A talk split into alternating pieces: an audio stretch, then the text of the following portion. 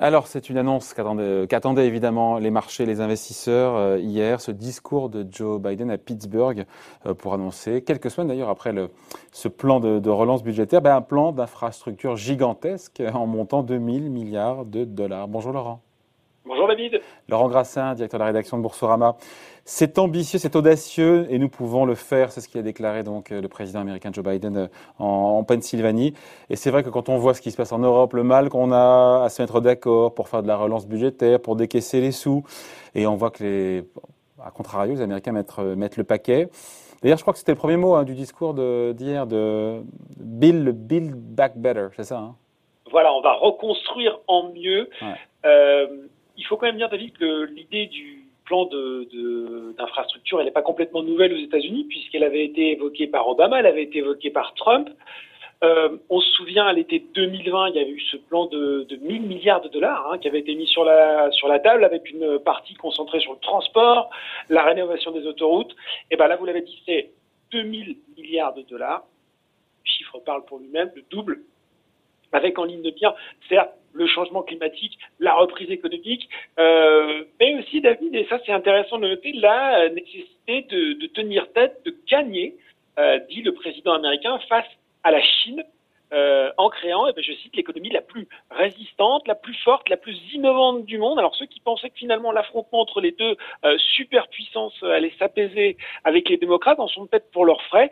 Euh, le style est différent, mais sur le sur le fond, c'est un peu la même chose. Je ne sais pas si vous vous souvenez de cette passe d'armes qu'il y a eu entre Anthony Blinken et la, et la diplomatie chinoise il y a quelques semaines. On est quand même sur une tonalité qui reste d'opposition avec la Chine.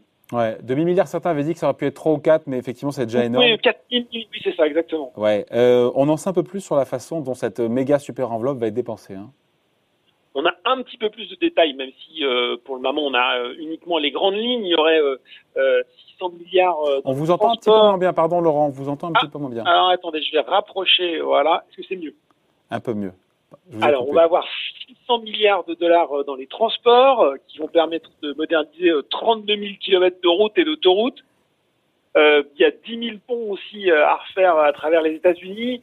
Et sur ce volet-là, il n'y a pas vraiment de débat, David, dans la mesure où on sait qu'il y a eu un sous-investissement sur les dernières années dans les infrastructures américaines. Certains datent des années 1950.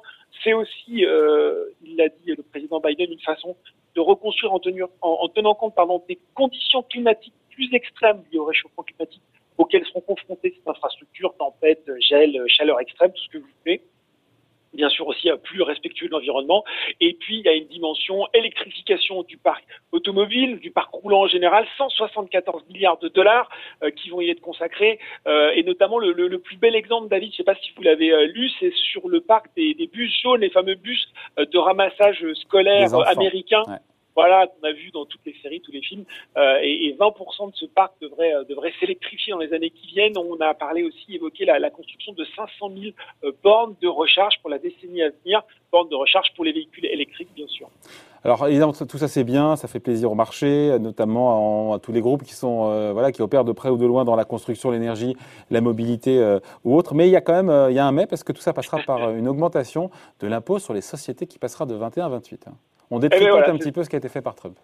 Oui, oui, mais pour certains, d'ailleurs, c'est un cheval de Troie. Hein, euh, ce, ce, plan d'infrastructure, c'est un cheval de Troie pour s'attaquer à la réforme fiscale de Donald Trump avec euh, ce taux d'imposition des sociétés américaines qui remonterait de 28 de 21 pardon à 28% et qui euh, là aussi viserait à supprimer les échappatoires qui permettent aux entreprises de transférer leurs bénéfices à l'étranger et, et, et je sais pas si vous avez vu David qui a taclé euh, Joe Biden, c'est Amazon. Hein.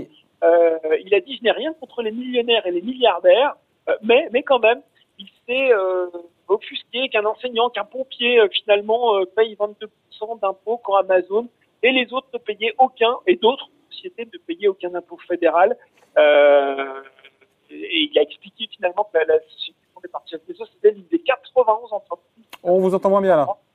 Ah. C'est mieux Là, c'est mieux. Parlez dans le trou. Ah, mais vous savez, cette technologie moderne ne fonctionne pas toujours très bien, donc ils utilisent des entreprises qui utilisent des échappatoires, et eh bien oui, qui ne payent pas un seul centime euh, d'impôt fédéral sur le revenu.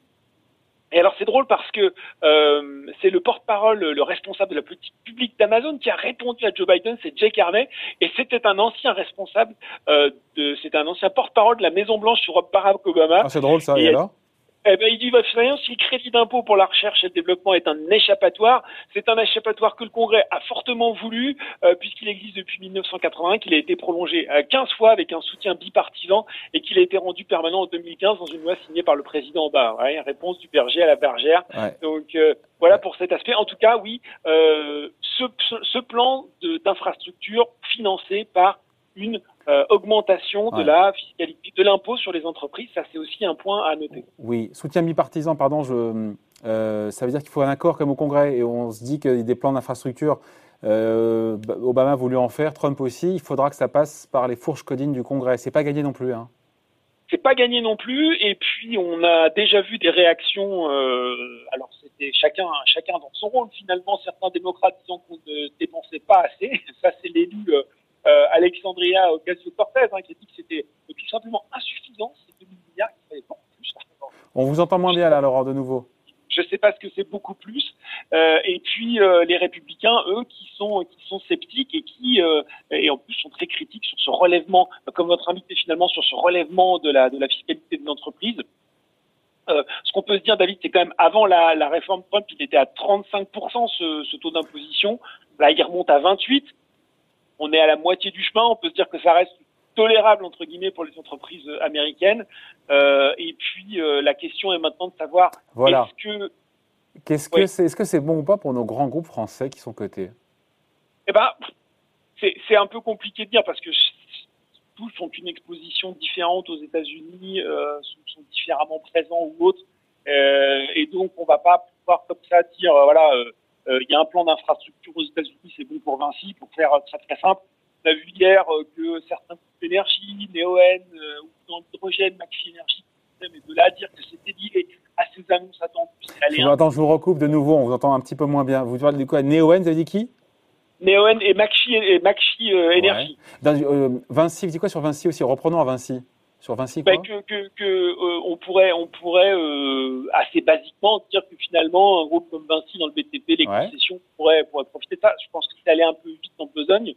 Euh, ce qu'on peut se dire, c'est que ça va mettre l'accent entre guillemets sur les groupes qui sont euh, très bien orientés sur le secteur de la transition énergétique, sur l'électrification, que ce soit notamment sur le parc automobile, sur l'amélioration énergétique, et qu'on a des belles valeurs comme ça en France euh, comme Schneider, comme Paléo pour ne citer qu'elle, et que finalement c'est plus dans cette dans cette dynamique-là où il faut s'inscrire, c'est-à-dire ces, ces méga tendances dont on entend souvent parler, qui vont euh, profiter aux groupes qui sont euh, les, les mieux orientés sur ces thématiques.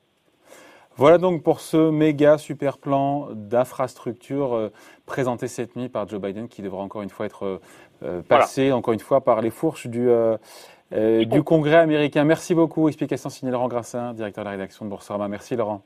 Merci David. Salut. Thank you.